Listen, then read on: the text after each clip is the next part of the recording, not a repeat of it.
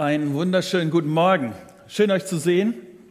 Und ich will sagen, schön auch euch zu sehen in der Fahr und im Viertel. Ähm, das ist sehr klasse.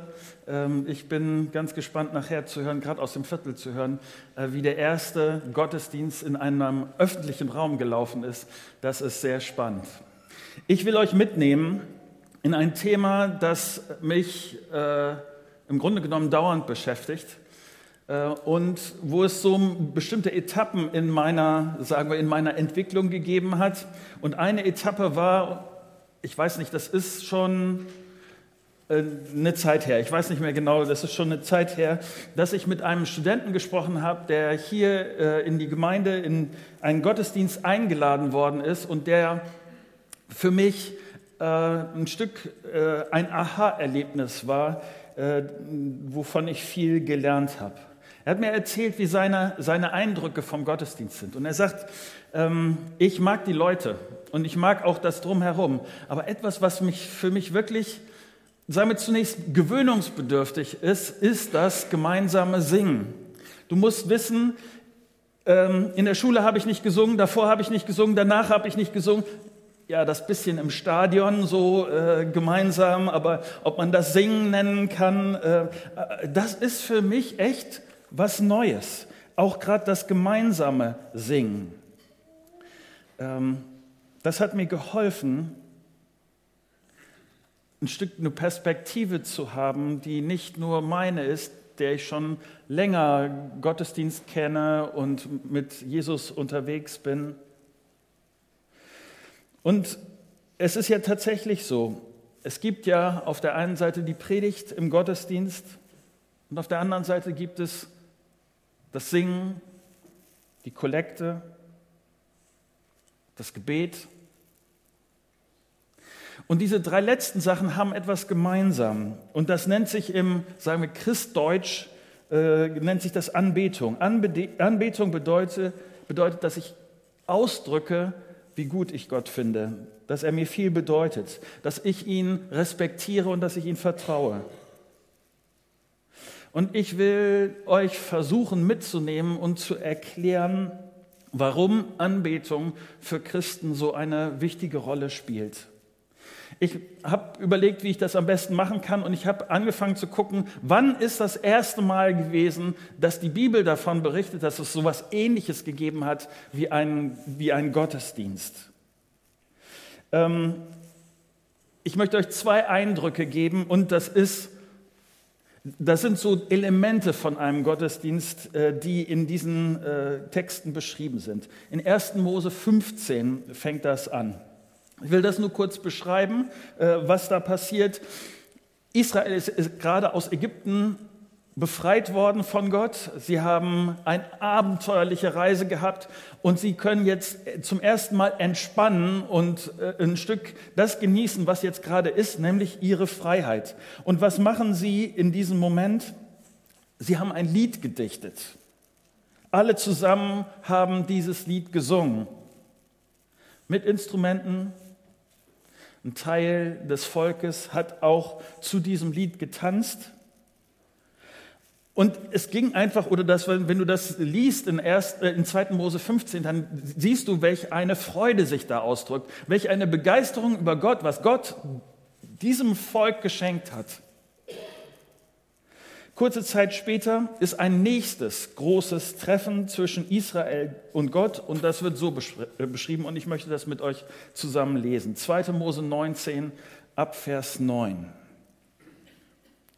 Nachdem er berichtet hatte, was die Israeliten geantwortet hatten, er ist äh, Mose, sagte der Herr zu Mose, ich werde in einer dichten Wolke zu dir kommen und so mit dir sprechen, dass auch das Volk es hört.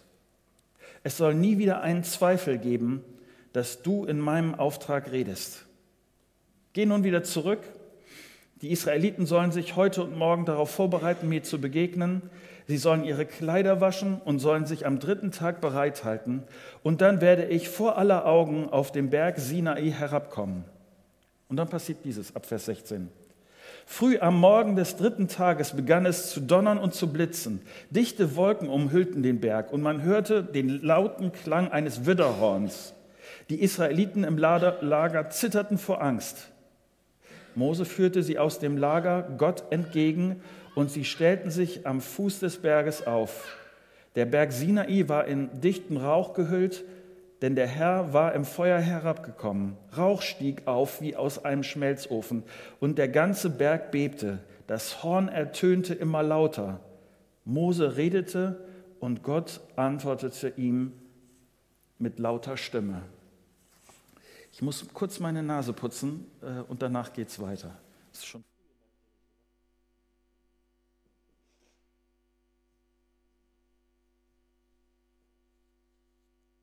Okay, bis, bis vielleicht zum letzten Text hätte man noch erwarten können, dass, oder hätte man denken können, ja, das ist eine alte Geschichte so von Israel und die haben das noch mit Gott nicht richtig verstanden und das ist ein Vulkanausbruch gewesen und irgendwie ein natürliches Phänomen.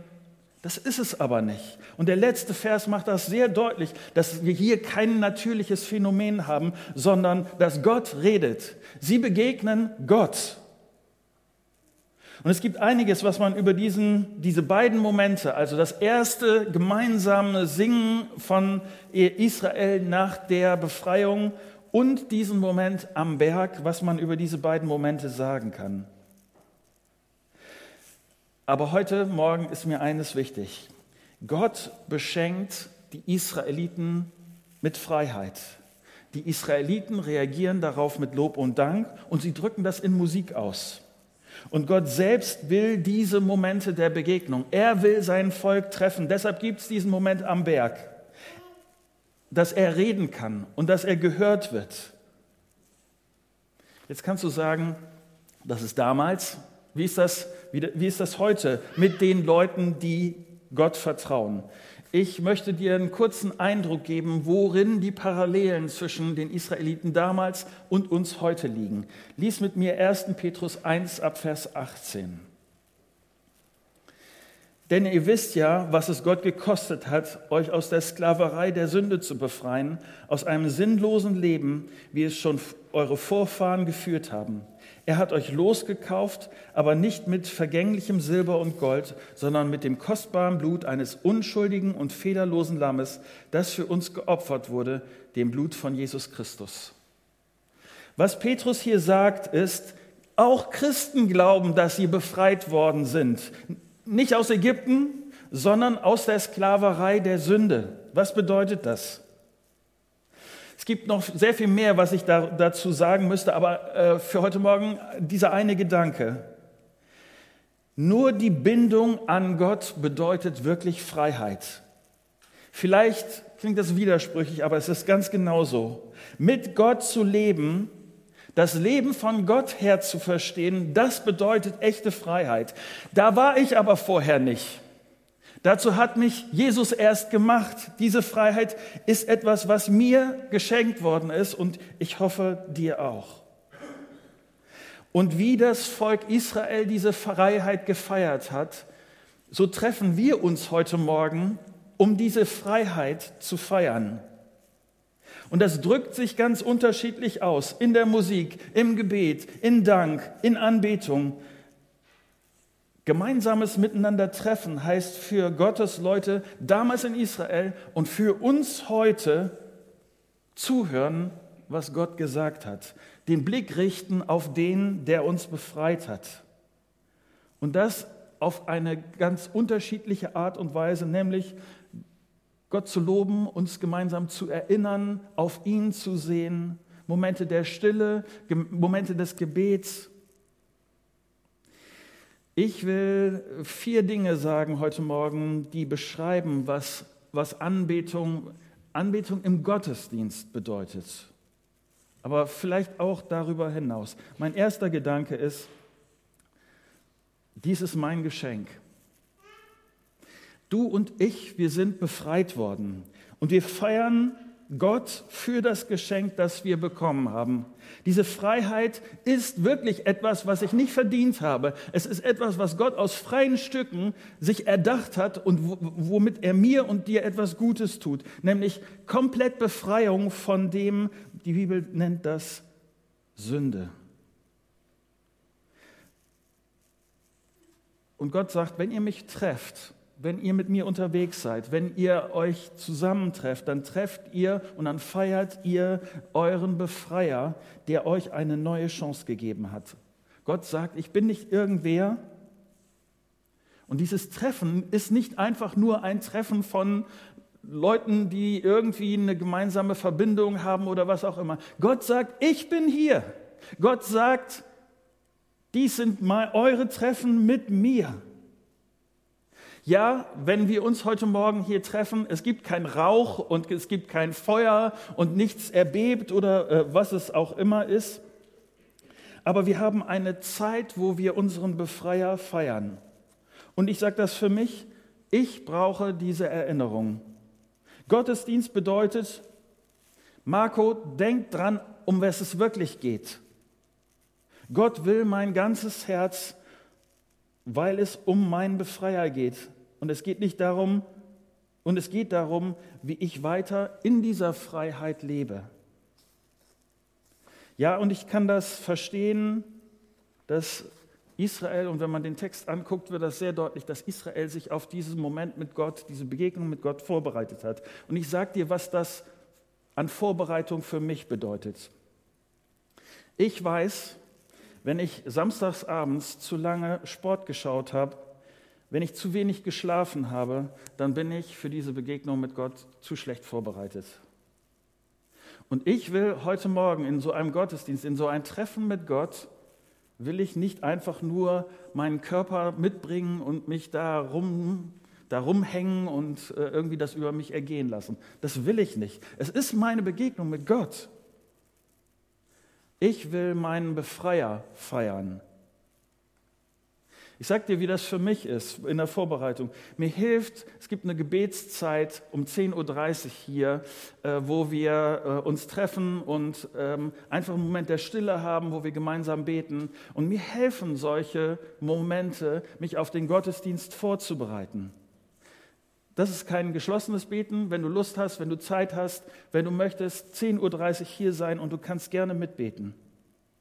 Mir hilft es auch, mich vorzubereiten für diesen Gottesdienst, indem ich meine Beziehung zu Gott geklärt habe. Ich sag mal, wenn ich Stress habe mit meiner Frau, dann versuche ich alles, um diesen Stress vorher zu klären, das zu bereinigen. Ich will in einer geklärten Beziehung zu Gott in so einen Moment hineingehen und Gott begegnen vorbereitet zu sein, damit im Gottesdienst mit den anderen dieses passiert. Psalm 66, Vers 2. Jubelt Gott zu, all ihr Menschen auf der Erde, singt und musiziert zu seiner Ehre, stimmt ein Loblied an auf seine Größe und Pracht. Ich will, dass im Gottesdienst Gott meine ganze Konzentration hat. Ich will nicht gleichzeitig auch noch denken, ah ja, stimmt, meine innere Liste, ich muss nachher noch den sprechen und das machen und ich muss darauf noch äh, achten, mit dem äh, diesen Termin zu machen und so. Das will ich nicht. Deshalb, ich hoffe, dass ihr mir das nicht übel nehmt, aber in der Regel mache ich sonntags keine Termine aus. Dann, dann telefoniere ich lieber mit dir oder was auch immer. Das gehört für mich zu meiner Vorbereitung, meiner Konzentration im Gottesdienst auf meinen Befreier. Ich feiere diesen Jesus. Ich will ausgerichtet werden auf diesen Jesus. Und ich will vorbereitet sein. Und das geht natürlich zusammen mit einer innerlichen Haltung. Deshalb das Zweite, dies ist meine Haltung. Äh, und ich weiß, dass das jetzt ein seltsamer Gedanke ist, aber stell dir vor, Du bist einer von den Leuten bei Israel am Berg oder äh, in diesem Treffen, wo die gemeinsam dieses Lied gesungen haben. Und stell dir vor, sie singen das Lied. Und du sagst dann, oh, Treffen am Berg.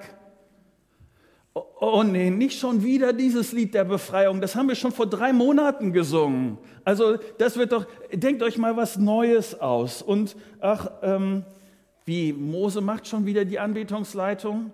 Ich mag seinen Bruder Aaron, mag ich lieber. Also von daher, äh, was ist los? Oder überhaupt, äh, mir ist diese Anbetungszeit zu übertrieben. Also ich mag es schlicht und einfach. Ich brauche keinen Rauch und kein Widderhorn und ich brauche kein Feuer oder sowas. Lass uns das irgendwie anders machen.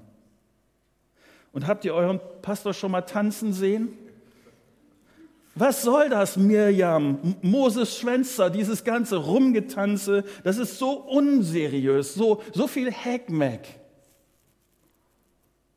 Weißt du, dass Gott der gleiche Gott ist damals wie heute? Genau der gleiche heute in der Norderneistraße wie damals am Berg? Und dieser Gott, der mit den Israeliten war, ist der gleiche, der auch mit dir und mit mir ist, dem du und ich vertrauen. Und er ist der gleiche, jetzt. Und deshalb, deshalb will ich nicht, dass meine Haltung ist, hey, ihr Anbetungsleute, holt mich ab, beeindruckt mich irgendwie mit der Musik, helft mir emotional draufzukommen, spielt die Lieder, die ich mag. Es geht nicht um mich. Aber wie sehr ist das wieder und wieder ein Problem? Ich will euch ein, ein neutestamentliches Beispiel dafür geben. In 1. Korinther 1, Vers 12, da liest sich das so. Es soll einige bei euch geben, die sagen, wir richten uns nach dem, was Paulus gesagt hat, während andere erklären, wir halten uns an Apollos. Die nächsten meinen, was Petrus sagt, das ist richtig. Weißt du, was sich hier gebildet hat? Hier haben sich Fanclubs gebildet. Und die eine Gruppe sagt, ich, ich mache das oder ich bin nur dabei, wenn der eine was sagt. Die anderen haben gesagt, nee, den finde ich blöd, das, das gefällt mir irgendwie nicht. Ich bin dabei, wenn der andere was macht. Lieblingsprediger. Und Paulus sagt, Marco, es geht doch um den Befreier. Es geht um Jesus. Es geht nicht um meinen Geschmack. Es geht um, nicht um meine persönliche Vorliebe. Es geht um Jesus. Oder lass mich das, lass mich das positiv sagen. In den letzten Monaten ist unsere Musik hier im Gottesdienst von Instrumenten her einfach. Es, wir haben nicht, nicht immer so die große Zahl an, an Musikern dabei gehabt. Und was ich mag, ist, dass es Reaktionen gegeben hat von euch, dass ihr, sagen wir, auch wenn nur zwei Instrumentalisten, zwei Sänger dabei gewesen sind, wenn die Musik eher schlicht gewesen ist, dass euch das trotzdem geholfen hat, dass ihr da, dass ihr Jesus gesehen habt, dass ihr euch auf Jesus konzentriert habt und dass diese Anbetungszeit eine eine Zeit gewesen ist, in dem das Wesentliche passiert ist, auf euren Befreier zu sehen. Das ist klasse. Es ist der Kern. Steht Jesus im Mittelpunkt? Reagiere ich auf die Größe Gottes, auf seine Heiligkeit, seine Gerechtigkeit, seine Güte, seine Liebe, seine Geduld, seine Fürsorge? Ist das etwas, worauf ich schaue, auf, diese, auf die Persönlichkeit, auf, auf Gott, so wie er ist?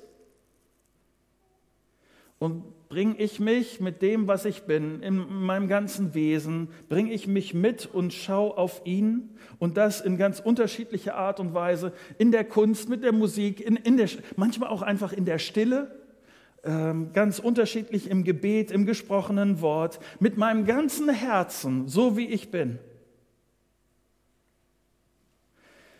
Es gibt eines, was ich nicht tun will.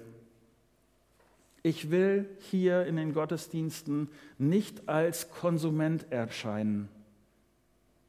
So in der Art von, was habt ihr mir denn Neues zu geben? Mal schauen, ob das gut ist, was ihr da macht. Das will ich nicht.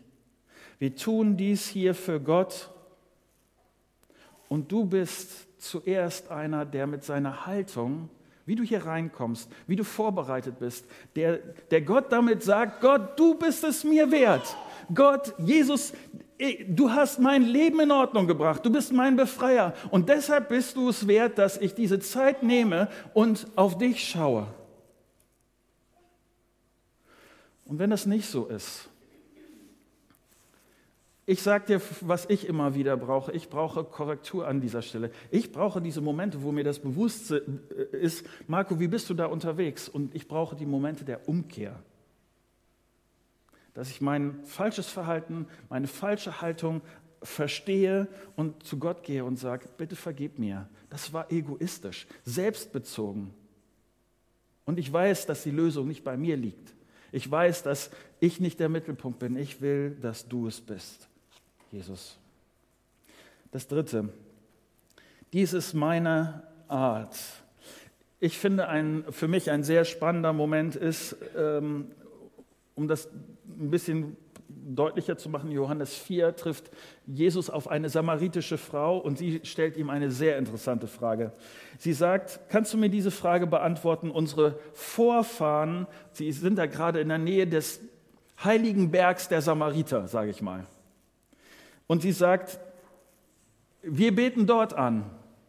Ihr sagt aber, sie spricht Jesus als Juden an, sie sagt, Ihr aber sagt, wir müssen nach Jerusalem gehen und dort Gott anbeten.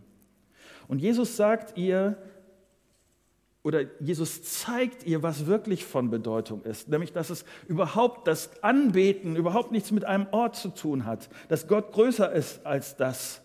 Er sagt, es wird eine Zeit kommen, da fragen die Leute nicht nach diesem Ort, jenen Berg oder was es auch immer ist, sondern Gott geht es um Menschen, die anbeten und dann formuliert er zwei Begriffe in Geist und in Wahrheit.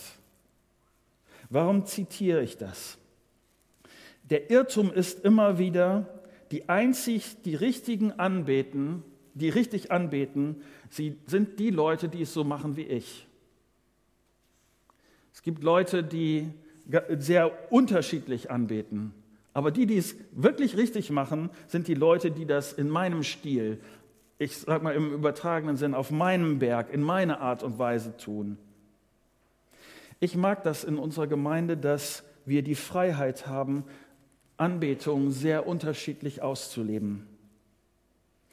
Vor einer ganzen Zeit habe ich mit einem jungen Kerl hier in der Gemeinde gesprochen und er sagte, sagte zu mir, Marco, mir hilft es am meisten, die Lieder im Gottesdienst innerlich mitzubeten. Das mit dem Singen hilft mir gar nicht so sehr, sondern ich vollziehe die Lieder still für mich im Gebet nach. Und ich mag das, dass das für uns als Gemeinde in Ordnung ist. Das wirkt manchmal für andere, die das nicht so mitkriegen, die den Zusammenhang nicht so verstehen. Das, das wirkt manchmal komisch, wenn manche Leute vielleicht gar nicht mitsingen. Aber ich glaube, dass das bei vielen sehr wohl einen, einen Zusammenhang hat, der trotzdem Jesus im Mittelpunkt hat, der trotzdem auf Jesus schaut. Ich hoffe, dass wir als Gemeinde das aushalten. Wenn du ein Nicht-Sänger-Anbeter bist, vielleicht riskierst du es manchmal mitzusingen, das nochmal auszuprobieren. Wenn du ein Sänger-Anbeter bist, vielleicht ist es manchmal dran, still mitzubeten. Ich hoffe, dass wir uns gegenseitig hier in der Christusgemeinde diese Freiheit weiterhin geben in unseren Gottesdiensten, dass manche sitzen beim, äh, beim Singen, dass manche stehen beim Singen. Und Achtung, wieder ist die Versuchung groß, da zu sagen, hier an dieser Stelle, mein, nur meine Art ist die richtige Art und Weise. Die einzig richtige Art und Weise ist, auf Jesus zu sehen, ihn im Mittelpunkt zu haben. Jesus sagt, Gottes Geist soll euch leiten, anzubeten und dabei wird er uns in der Wahrheit leiten. Ich will dir sagen, was das für mich bedeutet. Gott selber leitet seine Leute, damit wir Gott immer besser verstehen können. Er verändert mein und dein kaputtes Herz und er richtet unseren Blick wieder auf Jesus. Und das tut er durch die Wahrheit, die wir in Gottes Wort finden. Und ich will dir kurz sagen, was das für unsere äh, Anbetung praktisch bedeutet. Es gibt viele tolle christliche Musik.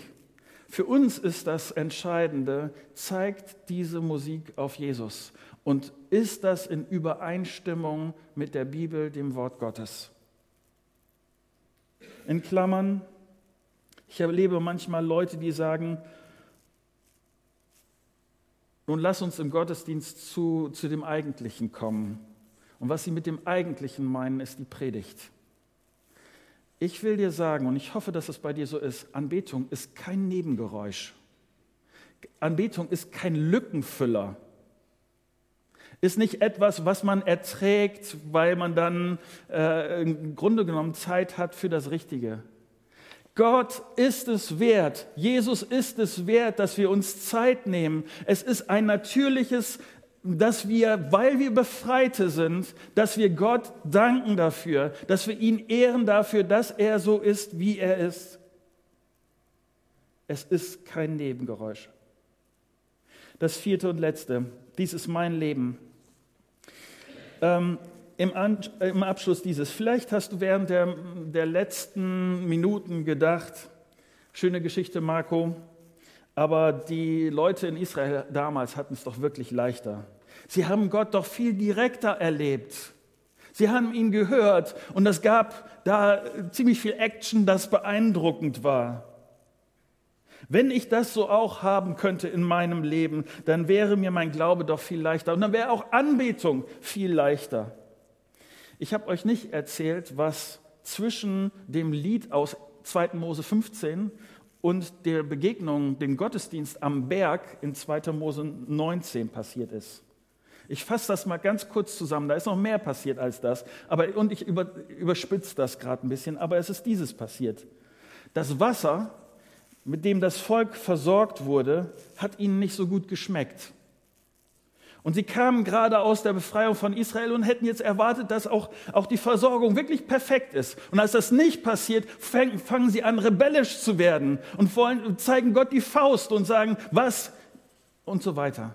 Nach diesem Gottesdienst am Berg, wo sie Gott so sehr erlebt haben, die ganze Zeit danach ist immer wieder das Gleiche, dass diese starken Erfahrungen nicht dazu führen, dass sie Gott mehr vertrauen, Gott ganz vertrauen, Gott selbst in den Schwierigkeiten vertrauen. Ich will nur sagen, selbst wenn heute Morgen hier ein Erdbeben wäre oder wenn ich euch irgendwelche Tricks zeigen würde oder Gott irgendwie reden würde, akustisch oder was auch immer, das bedeutet gar nichts. Wenn es nicht dein Herz berührt, wenn es nicht etwas ist, wo du weiter Gott vor Augen hast, deinen Befreier ehrst und dich dafür entscheidest, äh, mit diesem Gott unterwegs zu bleiben. Da helfen Wunder relativ wenig. Und es ist das, was Gott möchte, dass Anbetung nicht nur ein Moment ist im Gottesdienst, sondern dass er sich durch dein ganzes Leben hindurchzieht. Ähm, weil das nicht so ist, deshalb immer wieder sagt Gott, hallo hier, achtet darauf. Einer dieser Momente ist in Jesaja 29, Vers 13 und 14. Da spricht Gott dieses. Dieses Volk gibt vor mich zu ehren. Tolle Anbetung. Doch sie tun es nur mit den Lippen, mit dem Herzen sind sie nicht dabei. Anbetung bedeutet, morgen früh, wenn du aufstehst, Jesus bleibt das Zentrum von dem, wie du ausgerichtet bist. Wenn du mit deinen Arbeitskollegen sprichst, wenn du mit deinen Kindern, deinem Ehepartner, wenn du mit deinen Eltern unterwegs bist, wenn du deine Freizeit gestaltest. Das, ist, das sind Momente der Anbetung, wenn du Jesus vor Augen behältst. Wenn deine Entscheidung, wenn, wenn, wenn dein, deine Anbetung nicht nur von den Lippen kommt, von, sondern vom Herzen und sich in deinem ganzen Leben widerspiegelt. Deshalb ist das trotzdem wichtige Momente und wir werden gleich Zeit haben, gemeinsam äh, äh, zu singen. Ähm, und ich hoffe, dass das Momente sind, wo du überlegst, wie ist das in meinem Leben? Will ich das wirklich, was ich da singe? Deshalb ist es für mich unvollkommenem Kerl ist das ein wichtiger Moment. Anbetung erinnert mich an das, was wirklich wichtig ist. Und wirklich wichtig ist nur dieses. Gott hat seinen Sohn Jesus Christus auf diese Erde geschickt, um mich zu, frei zu machen. Abhängigkeit von ihm, von Gott bedeutet echte Freiheit. Und Jesus hat dafür sein Leben gegeben. Und ich will dieses Leben mit Jesus. Ich will nur mit Jesus. Und das in meinen Worten, in meinen Taten, in all dem, was ich bin, mit meinem ganzen Leben. Ich hoffe, du auch. Soweit.